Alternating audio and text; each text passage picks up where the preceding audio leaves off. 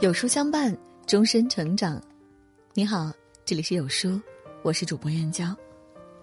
今天要和您分享的文章是《欲望和生活的平衡》，一起来听。从前，两人同行赶路，途中觉得口渴，便相约去打水。一人拿出金杯，一人拿出土杯。拿金杯的人觉得自己高人一等，笑容满面；而拿土杯的人觉得自己很丢脸，自卑不已。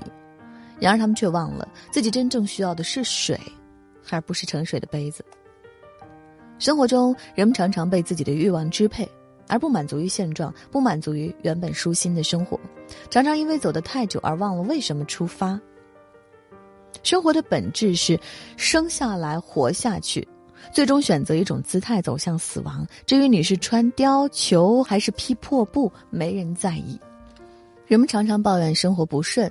分开，命运不公，觉得自己没背景、没优势，过得很辛苦。然而，这世上没有绝对的公平，但是有相对的公正。富甲一方的人不一定身体健康，你羡慕别人瘦，别人羡慕你肠胃好；你羡慕别人的身世背景，别人却羡慕你的家庭氛围。断章中有句话：“你站在桥上看风景，看风景的人在楼上看你。”鹦鹉遇到乌鸦，笼中的鹦鹉过得安逸，野外的乌鸦过得自由。鹦鹉羡慕乌鸦的自由，乌鸦羡慕鹦鹉的安逸，于是他们便商议互换。最终，乌鸦得到安逸，但难得主人欢喜，最后抑郁而死；鹦鹉得到自由，但长期安逸不能独立生存，最终饥饿而死。人生路漫漫，不能这山望着那山高，什么都想要。别盲目追求别人的幸福，也许那并不适合你。鹦鹉好看，又会效仿于人，喜获人类的怜爱，不愁吃不愁穿，却想追求向往的自由。乌鸦在天空自由翱翔，享受自然界的无限风光，却想得到不劳而获的安逸生活。他们都不曾从自身出发，考虑追求的东西是否适合自己，是否得到了会真的变得幸福，还有这幸福是否会长久。杨绛先生说：“上苍不会让所有幸福集中到某个人身上。得到爱情未必拥有金钱，拥有金钱未必得到快乐，得到快乐未必拥有健康，拥有健康未必一切都会如愿以偿。生活要学会舍弃一些无谓的贪念，过好自己的日子，享受自己的生活才是王道。”老师问：“有个人要烧壶开水，生活到一半时发现柴不够，那该怎么办呢？”有的同学说：“赶快去找啊！”有的说：“去借去买。”老师说：“为什么不把壶里的水倒掉一些呢？”同学顿悟。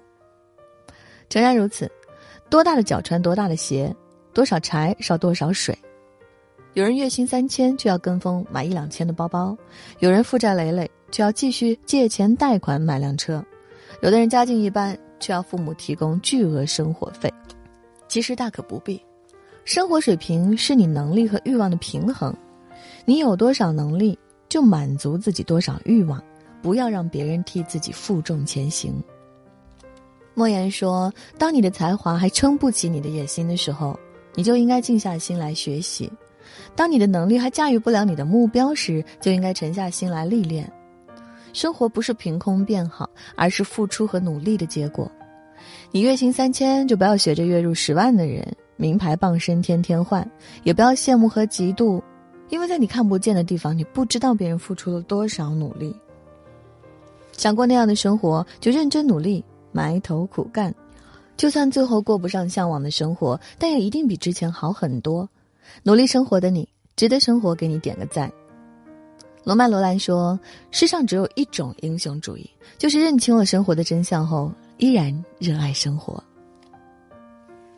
增广贤文》中有言：“良田千顷，不过一日三餐；广厦万间，只睡卧榻三尺。”拥有良田千顷又能怎样呢？所需要的不过是一日三餐而已。